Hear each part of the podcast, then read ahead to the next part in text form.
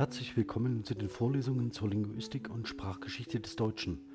Mein Name ist Alexander Lasch, ich bin Linguist an der Technischen Universität in Dresden. In der Beschreibung habe ich alle Informationen und Materialien zur Vorlesung für Sie verlinkt. Besonders freue ich mich, wenn Sie vom Feedback-Formular Gebrauch machen. Haben Sie dafür im Voraus recht herzlichen Dank.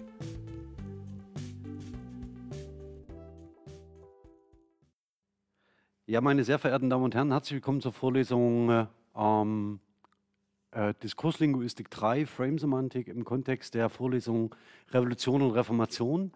Ähm, jetzt vor mir sitzen, ich habe durchgezählt, neun von Ihnen, die anderen sind live zugeschaltet, entweder über YouTube und über den Matrix-Client. Ähm, was mich sehr freut, dass wir das in dem Format irgendwie realisieren können. Ich weiß nicht, wie lange noch. Also das heißt, äh, falls Sie Interesse daran haben, ähm, auch hier in der Vorlesung mit in der August-Bibelstraße zu sein.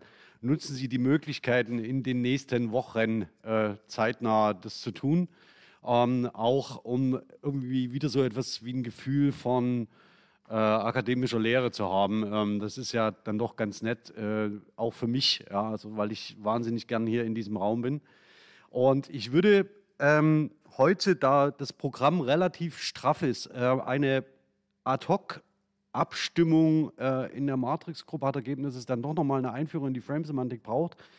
Das, was ich heute bieten kann, ist allerdings wirklich nur, nur eine wirklich sehr kleine und überschaubare ähm, Einführung. Ich darf Sie bitten, wenn Sie das Thema interessiert, dass Sie vor allen Dingen ähm, sich in der gängigen Lektüre umschauen, wesentlich weniger auf den öffentlichen Diskurs zum Framing achten. Hier geht sehr viel durcheinander. Ähm, und nicht immer ist klar, ob der eine mit Framing dasselbe meint wie der jeweils andere. Und ähm, weil es auch so ein Buzzword geworden ist in dem öffentlichen Diskurs und in der Frage um die Besetzung von Begriffen. Weshalb wir das brauchen, dieses Konzept, ist, dass Frames sichtbar machen, was an der sprachlichen Oberfläche nicht immer sofort offensichtlich ist und so etwas wie eine semantische Tiefenstruktur erkennbar werden lassen in jeder Art von Äußerungen. Es wird also einen wesentlichen Beitrag hier leisten, damit wir uns mittelfristig mit so etwas wie Liedern auseinandersetzen können. Und das Thema der Multimodalität, das heißt der Frage der Auseinandersetzung mit den Phänomenen wie Klang und wie Bewegung von Körpern im Raum, die sprechen oder singen, werde ich mir dann ab der nächsten Woche mit Ihnen genauer anschauen.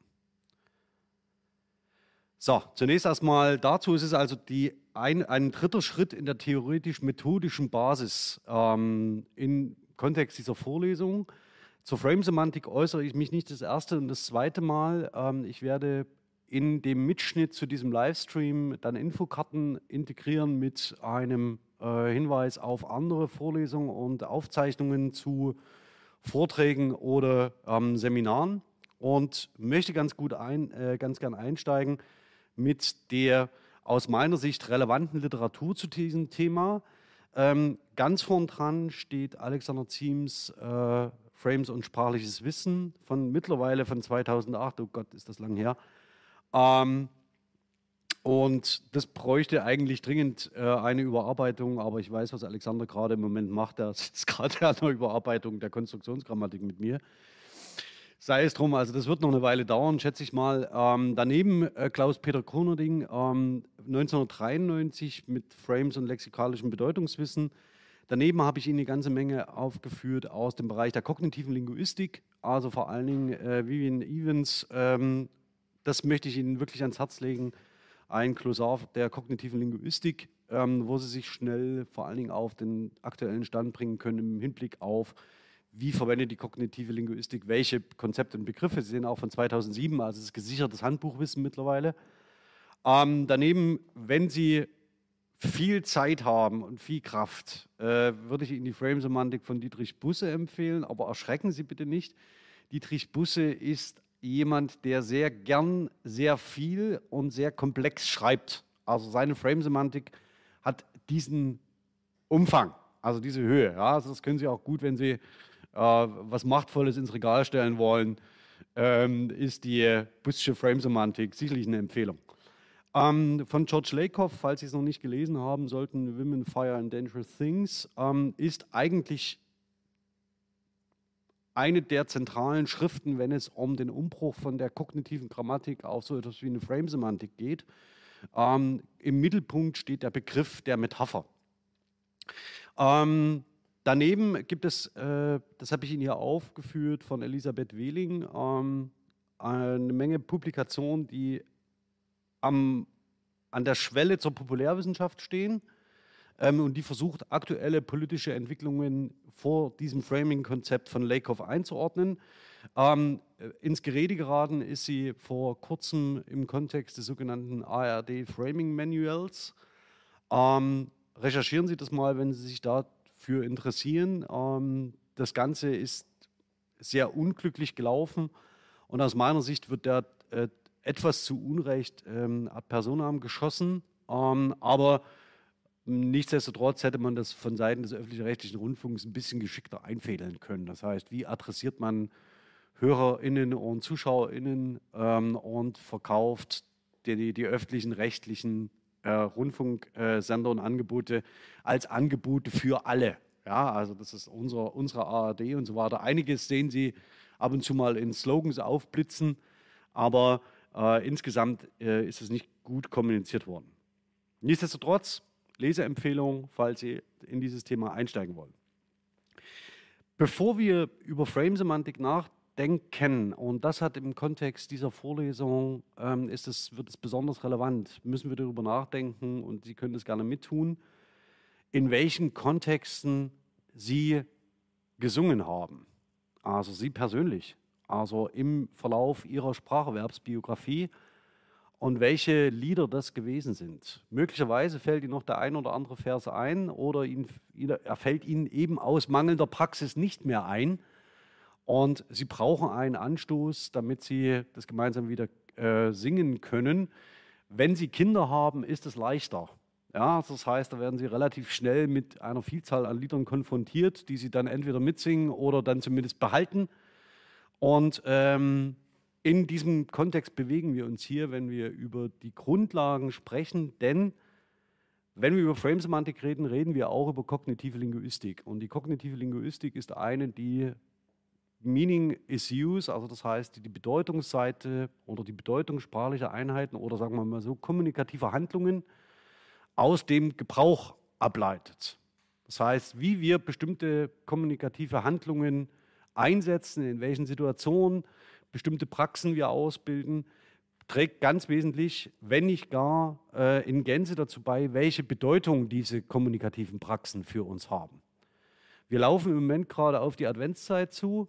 Ähm, schauen Sie, oder das können Sie sich noch ganz unideologisch, ohne Reformation und ohne Revolution ähm, überlegen, welche Lieder in der Weihnachtszeit für Sie eine besondere Bedeutung spielen und welche Lieder sie davon beherrschen und welche nicht und welche Rolle sie für sie ihre, äh, welche Rolle sie in ihren sozialen Praktiken einnehmen.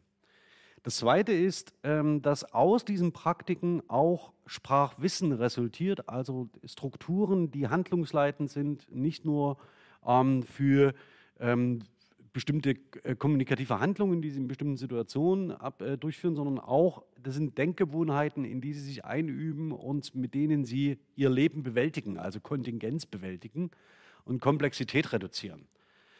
Und wenn Sie zurückdenken an Hermanns, also die Frage der kollektiven Mentalitäten, das gemeinsame Fühlen, Wollen und Sollen, ist es genau das, was, äh, auf was es abzielt, nämlich wann singen wir denn gemeinsam ein Lied und denken nicht darüber nach, welche soziale Relevanz das gerade hat, sondern wir tun es, weil es im Moment gerade irgendwie angezeigt ist und wir noch nie etwas anderes in der Situation gemacht haben.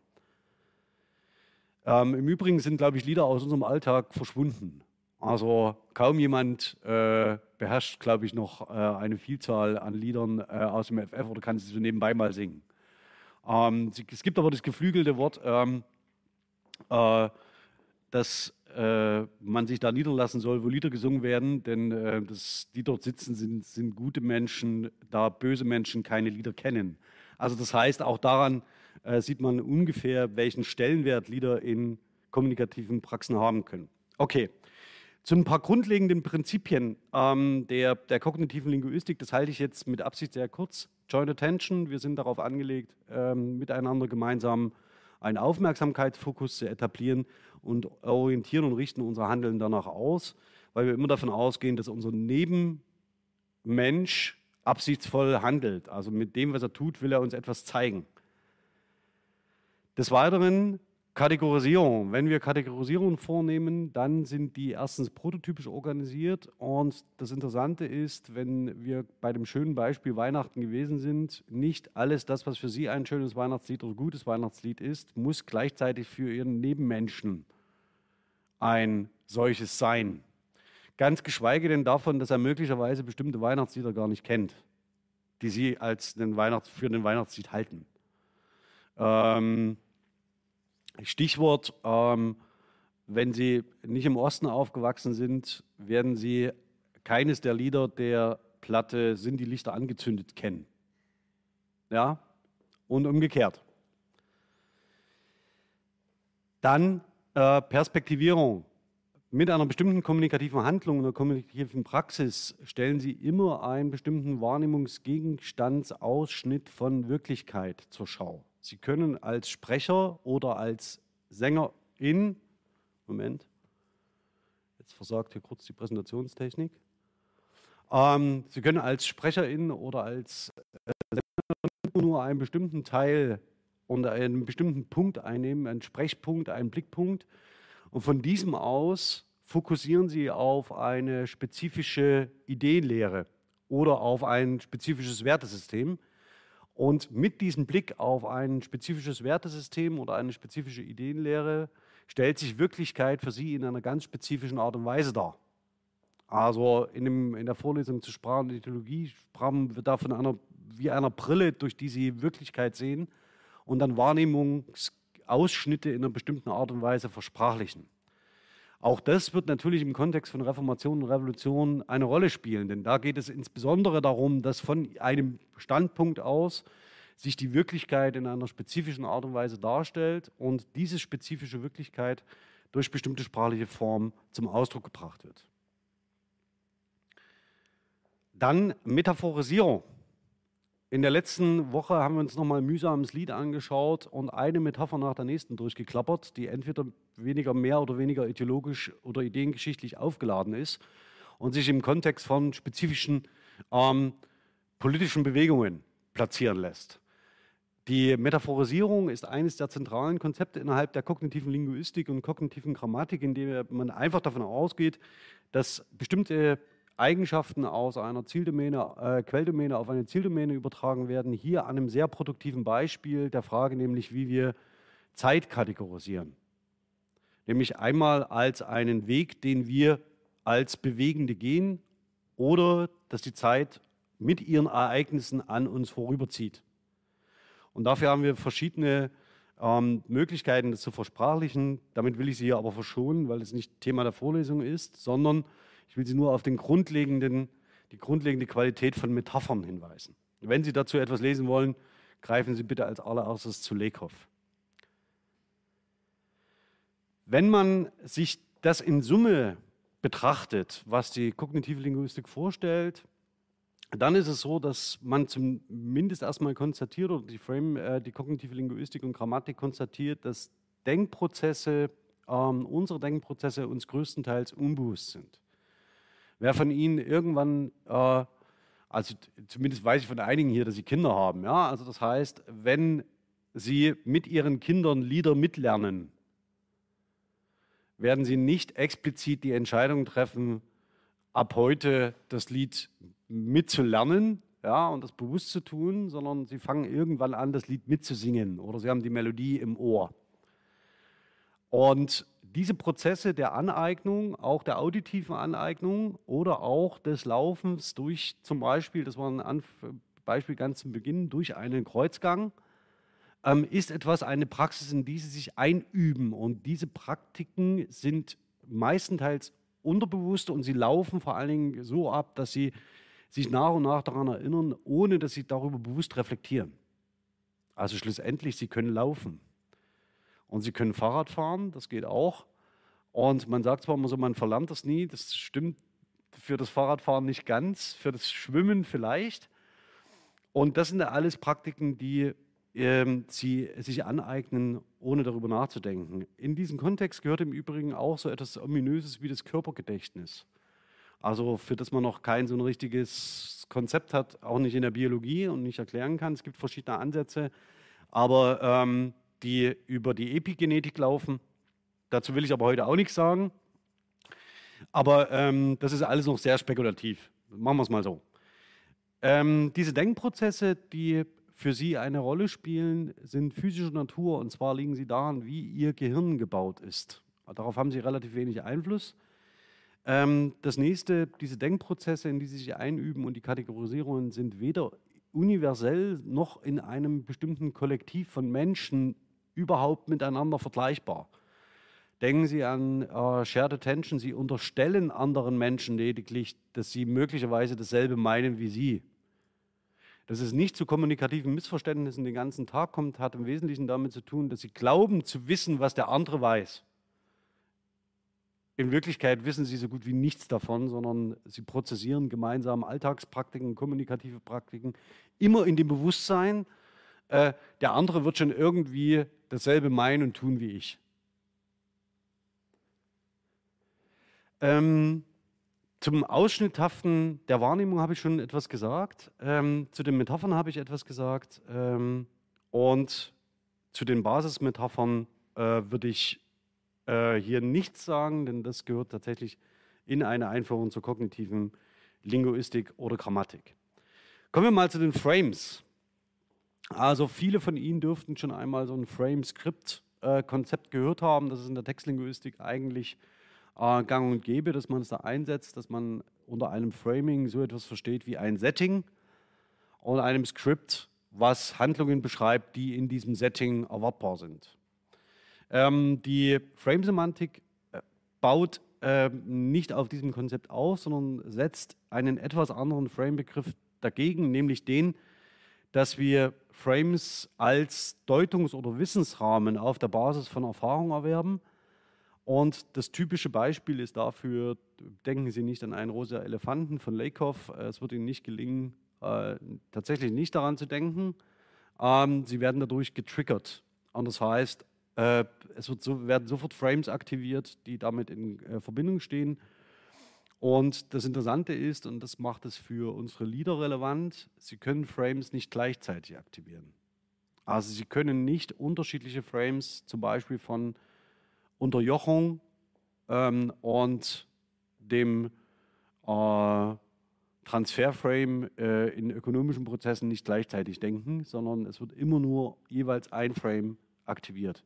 Schlussendlich in politischen Kontexten für Reformation, Revolution zählt, gelingt es Ihnen, ein Frame zu aktivieren, der Ihnen erstens Anhängerschaft verspricht und zweitens Ihre Idee so präsent setzt, indem Sie zum Beispiel griffige Metaphern verwenden dass sie ähm, durchschlagenden Erfolg haben und die Aktivierung anderer Frames vermeiden.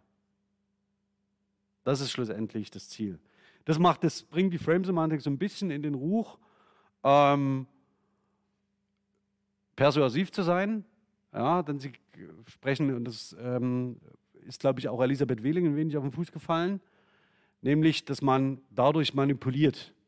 Also wenn Sie sich über diese Framing-Prozesse bewusst sind, können Sie mittels Sprache äh, manipulieren. Das ist zumindest die Idee. Es fehlt dafür empirische Evidenz, um das auch mal ganz klar zu sagen. Ja, also kein Mensch weiß, was, äh, welche Effekte Framing haben. Das sind nur Langzeiteffekte, die da messbar sind. Und wir wissen es ganz gut, zum Beispiel in dem äh, neurechten Diskurs. Ähm, wenn wir über Framing reden, auch dieser Begriff ist nicht klar definiert. Also das heißt, was ist überhaupt damit genannt, äh, gemeint? Versuchen wir durch bestimmte Frames eine bestimmte Lesart und Deutungsart anzustoßen? Oder betreiben wir aktives Framing dadurch, dass wir ähm, bestimmte Frames in Relation zu bestimmten Ereignissen setzen? Oder meint Framing so etwas wie eine Umdeutung von Ereignissen? Also das heißt die Einbettung von spezifischen Interpretationen von Ereignissen in einen neuen ähm, äh, in eine neue Ideenlehre zum Beispiel. Also wenn Sie sich an marxistisch-leninistische Geschichtsschreibung Also vielleicht ist Ihnen das mal untergekommen. Also das heißt, wo man faktisch die komplette äh, das Metanarrativ der Geschichtsschreibung umdeutet als eine Geschichte des äh, äh, Hinlaufens auf eine äh, Gesellschaft, die in deren Erwerbsmittel für alle zur Verfügung stehen und in denen es kein äh, Privateigentum in dem Sinne gibt, dass ähm, äh, es für spezifische Menschen nicht verfügbar ist. Ähm, hatte ich meine Zwischenprüfung bei Karl-Heinz Blaschke. Das muss ich jetzt, das muss ich jetzt erzählen. Ähm, und das ging irgendwie, ich kriege das nicht mehr ganz zusammen, es ging irgendwie um, um Bergbau, um Bergbau in Obersachsen, ich glaube Schneeberg oder Annaberg oder irgendwas, ja. Und er hat mich gefragt, was denn die erste, was die Bergarbeiter denn gewesen seien. Und ich konnte dazu nichts sagen, ja. Ähm, und er meinte dann so, ja, die haben, hatten kein Eigentum mehr an ihren Produktionsmitteln. Und er wollte dann von mir hören, dass sie faktisch äh, in dem frühkapitalistischen System schon zur den Prototypen der Arbeiterklasse darstellten. Und das war ein vollkommen anderer Deutungsrahmen, den er da angesetzt hat, ja, der, auf den wäre ich nie gekommen und durch seine Fragen, mich werden Sie vielleicht selber wissen aus Erfahrung, wenn Sie in mündlichen Prüfungen sitzen, dass die Angebote, die er mir gemacht hat, um, damit ich diesen Frame aktiviere, ja, waren nicht stark genug. Also ich, das, ich bin einfach nicht drauf gekommen, was er von mir wollte. Und das ist so ein ganz ähm, ähm, eindrückliches Beispiel für mich, ähm, wie sowas schieflaufen kann. Und wenn Sie irgendwann mal in einer mündlichen Prüfung sitzen, wo genau das passiert, also dass Sie nicht wissen, welchen Frame das Gegenüber gerade versucht bei Ihnen zu aktivieren, dann fragen Sie bitte nach. Also fragen Sie bitte nach, sagen Sie, ich bin gerade, ich, ich kann den Deutungsrahmen, den Wissensrahmen, den Sie gerade versuchen anzusprechen, kann ich nicht aktivieren. Ich brauche mal noch äh, eine Hilfestellung. Ja.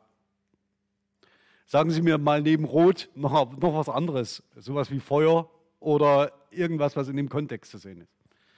Okay. So, jetzt mal ein paar Beispiele. Prototypisch die ganze Beschreibung innerhalb der kognitiven Linguistik und vor allen Dingen der kognitiven Grammatik beginnt mit dem Car-Frame. Warum?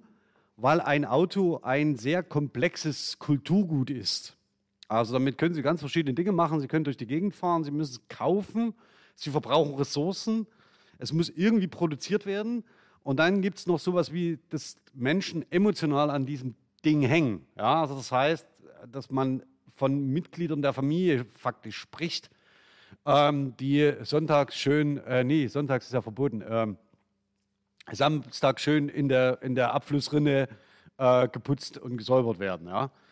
Ähm, ich für meinen Teil gehöre da nicht dazu, ähm, aber also wirklich überhaupt nicht. Deswegen dürfen Sie ja nie mit mir im Auto fahren.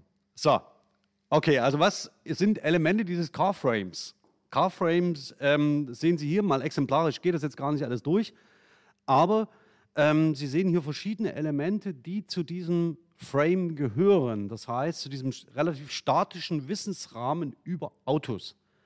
Ähm, Sie sehen, es geht um die, An den, die Antriebsart, äh, Antriebsart, es geht um die Frage, wie der Motor aufgebaut ist, den Antriebsstoff, ja, es geht um ähm, die fragen, wer fährt das Ding, wer fährt mit, ähm, wie alle möglichen technischen, technischen Aspekte, also die, äh, die Arten des Getriebes und so weiter und so fort. Also man könnte das alles durchdeklinieren. Und schon, wenn nur eines dieser Elemente genannt wird, aktivieren Sie den ganzen Frame. Also schon, wenn nur gesagt wird, Zweiganggetriebe, wissen Sie, ob das, wenn Sie ein Auto haben, ob das Ihres ist oder nicht. Und wenn Sie diesen Frame aktivieren, wissen Sie auch gleichzeitig, wer in Ihrer Familie alles Auto fährt.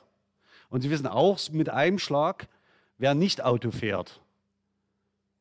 Und was für Autos gefahren werden. Das ist so das Beispiel dafür, was Sie eigentlich mit einem Frame-Element sofort aktivieren können als Deutungsrahmen.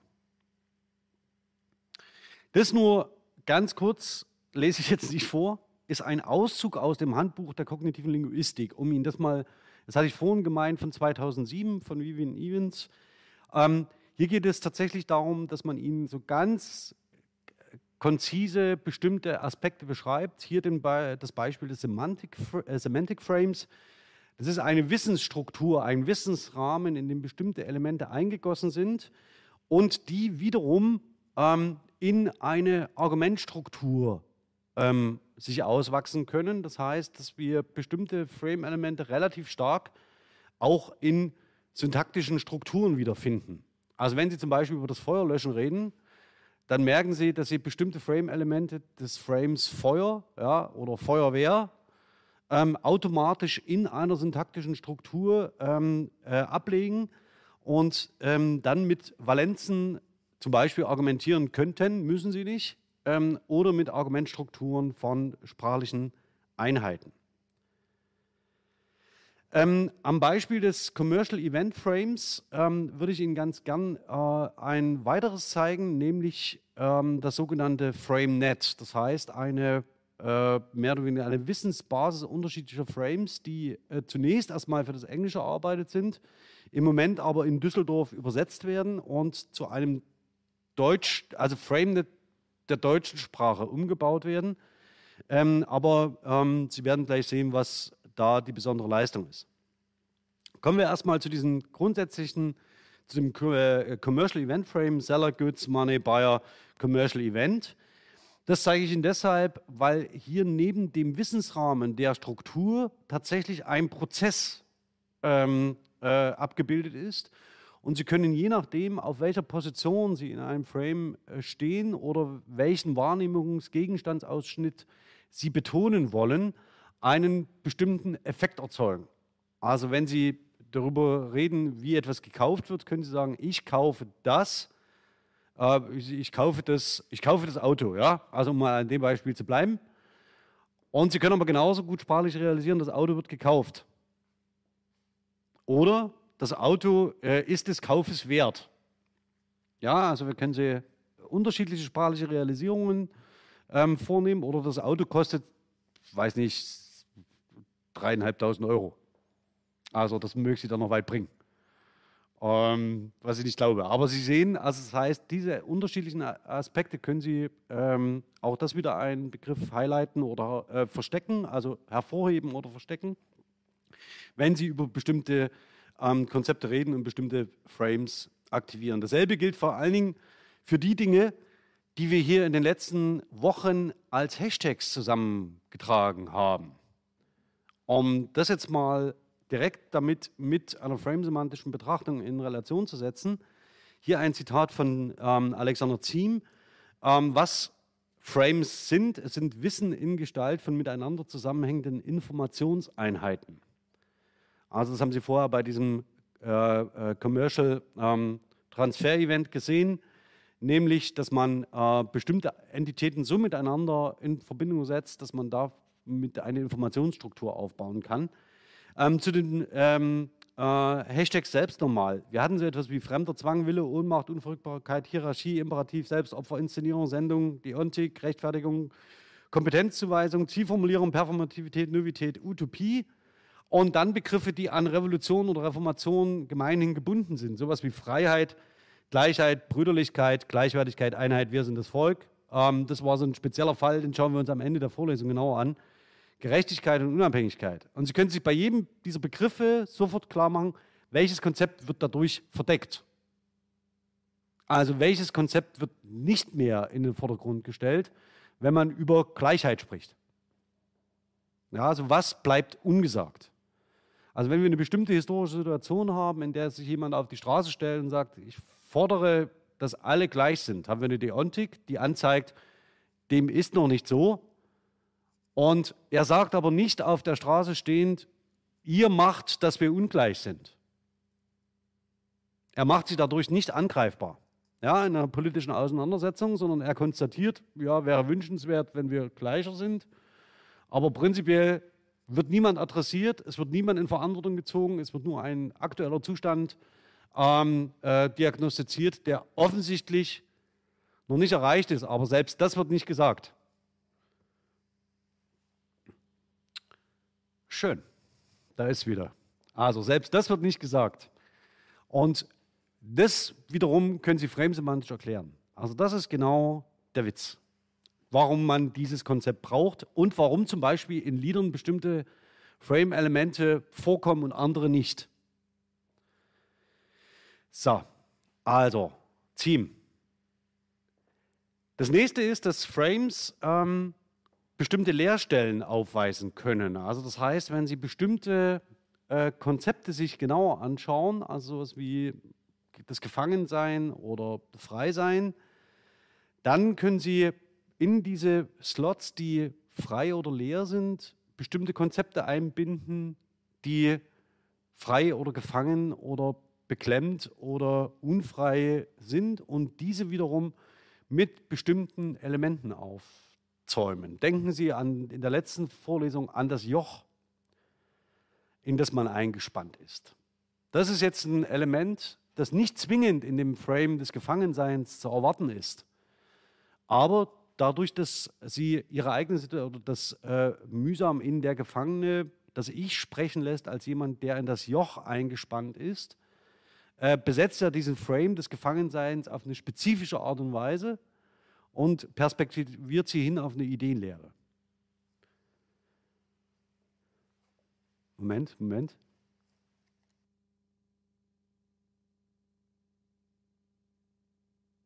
Schaffe ich es noch rechtzeitig? So.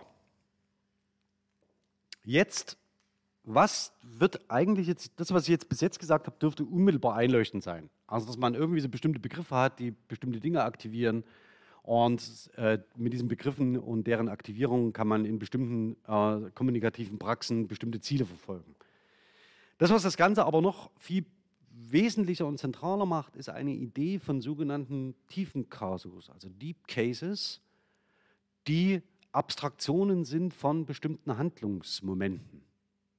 Also soll heißen, auf der Oberfläche, sprachlichen Oberfläche können Sie vielleicht sowas unterscheiden, wenn wir von äh, Substantiven sprechen, dann haben Sie vier Kasus, also Nominativ, Genitiv, Dativ und Akkusativ, das haben Sie in Einzahl und Mehrzahl.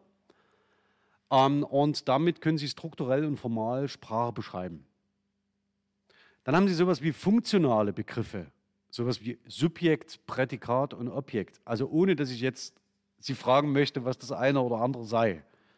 Aber die sind vom Verbzentrum ausgedacht. Also man fragt sich, wie verhält sich eine bestimmte, zum Beispiel nominale Entität zu einem Verb, das zum Beispiel eine Handlung realisiert.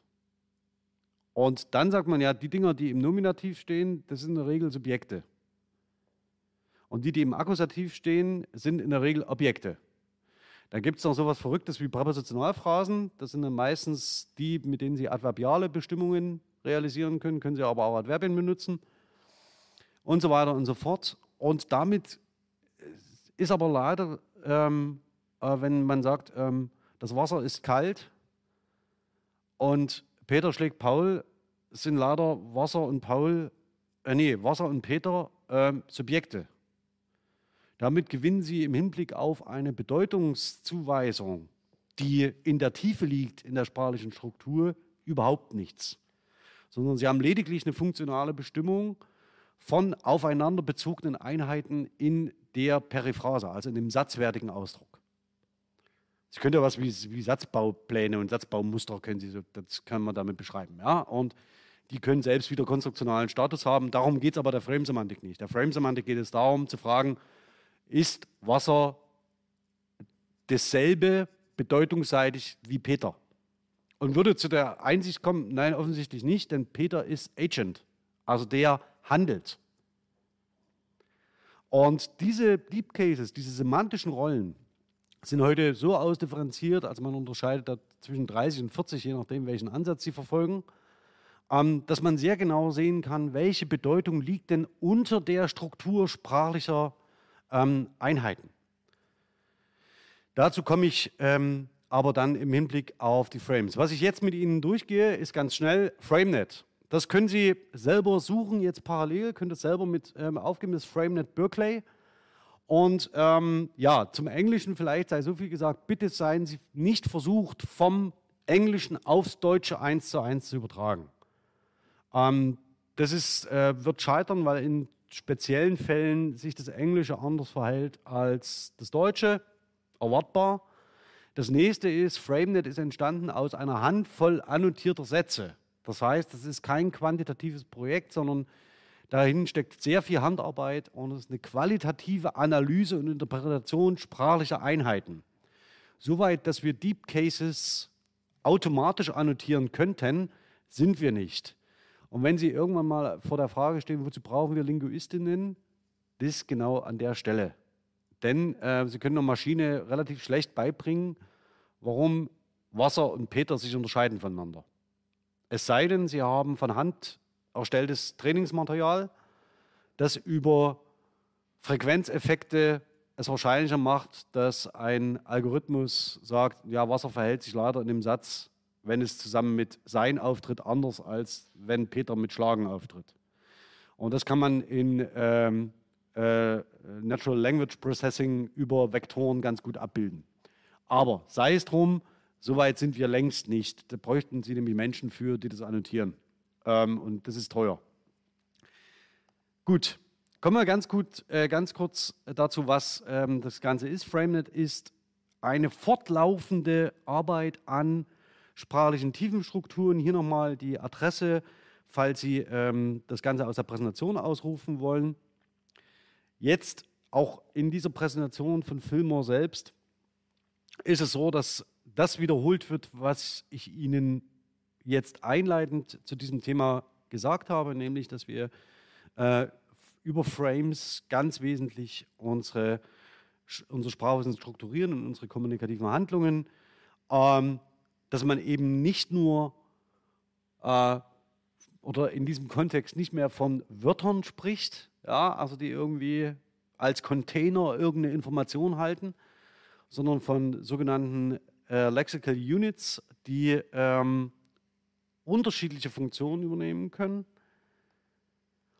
Ähm, dass man, wenn man über Frames spricht, von Frame Elements spricht. Frame Elements sind im Wesentlichen Container, die semantische Rollen äh, äh, aufweisen. Und das zeige ich Ihnen jetzt am Commercial Transaction Frame, den äh, wir schon einleitend gesehen haben. Das ist wahrscheinlich sehr, sehr klein. Aber Sie sehen, wenn wir, äh, Sie haben erstmal eine, so sind die FrameNet-Einträge alle aufgebaut. Das heißt, wir haben eine Frame-Definition. Ähm, darunter haben wir die Frame äh, Elements und zwar Core, Buyer, Goods, Money, Seller. Sie sehen, das sind diejenigen, die wir vorhin in, diesem, in dieser grafischen Darstellung gesehen haben. Und dann sehen Sie sogenannte Non-Core Elements, also Means, uh, Rate und Unit. Also das heißt, die noch zusätzlich hinzutreten können, aber in, äh, zur Aktivierung des Frames nicht zwingend erforderlich sind. Das Besondere ist jetzt, dass in so einem einfachen äh, Commercial Transaction Frame das noch gar nicht so die entscheidende Rolle zu spielen scheint. Es gibt dabei oder daneben aber noch ganz andere. Sie sehen, es wird weiter ergänzt, äh, es werden Beziehungen hergestellt, es werden Abhängigkeiten zwischen Frames dargestellt und das Ganze würde ich Ihnen an einem meiner Lieblingsframes, Moment, zeigen, der, der sogenannte Sleep Frame.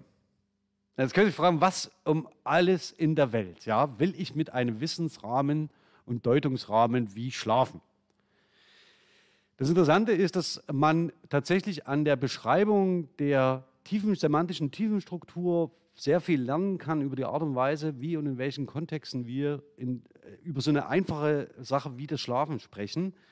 Äh, schon die Definition ist großartig dieses Frames. Ähm, schauen Sie sich das in Ruhe durch, das lese ich jetzt nicht alles vor. Äh, und die Frame-Elemente, ja, das Kern-Frame-Element ist der Schlafende. Also Sie sehen auch, wenn Sie in Richtung Tomasello, Sprachverb, Verb, Inselkonstruktion denken, das erinnert alles sehr daran und es scheint sehr miteinander und sehr stark in Relation zu stehen. Und das Spannende sind aber die Frame Relations. Also das heißt, mit anderen Wissensrahmen, das in Kontakt steht. Und das kann man an diesem äh, Schlafen sehr, sehr schön zeigen. Also ähm, äh, es erbt seine Eigenschaften von einer fortdauernden Tätigkeit. Also Process Continue, also es ist ein fortlaufender Prozess, ähm, ist ein Subframe von äh, des Sleep-Wake-Cycles, also des Tag, äh, Wach- äh, und Schlafensrhythmus. Ähm, ihm voran geht ähm, äh, äh, das Fall Asleep, also er folgt dem Fall Asleep Frame und ihm folgt der Wake Him Up Frame. Ja, also das heißt, so dass man das sprachliche Einheiten so und erwartbar miteinander korrelieren kann. Ist eine der schönsten, eine der schönsten Frame-Beschreibungen, die ich kenne. So, kommen wir aber mal zu mühsam. Ähm, und das Lied bietet sich nicht nur an, so für einen leichten Einstieg oder wie in letzter Woche, dass man sagt, wir schauen uns mal bestimmte ähm, äh, sprachliche Konzepte an, die damit eine Rolle spielen, sondern äh, er trägt seinen Frame schon im Titel, der Gefangene. Der Frame, der damit in Verbindung steht und den FrameNet beschreibt, ist Being in Captivity. Und die ist eigentlich auch schon eine sehr schöne ähm, äh, Umschreibung des Ganzen, worum es geht, nämlich äh, in Gefangenschaft sein. Also es geht nicht darum, gefangen gesetzt zu werden, sondern gefangen zu sein oder eingehegt zu sein. Ähm, und das Ganze ist der Frame Being in Captivity. Sie sehen die Frame-Beschreibung, darauf müssen wir überhaupt nicht ähm, sehr achten. Also, a theme is held in captivity by an agent or cause. Also, jemand ist irgendwie eingesperrt ähm, und das ist verursacht durch einen Agent oder durch einen Grund. Sie sehen, diese Being in Captivity trifft gleichermaßen für Lawinenverschuttete zu wie für Gefangene in Staatsgefängnissen. Das ist die Struktur dahinter. Und daran sehen Sie sofort das metaphorische Potenzial des Ganzen. Das heißt, wenn die Tiefenstruktur sowohl den einen Satz, die eine sprachliche Perspektivierung zulässt und zugleich die andere, dann können Sie auch beide Frames je nach Ereignis aktivieren.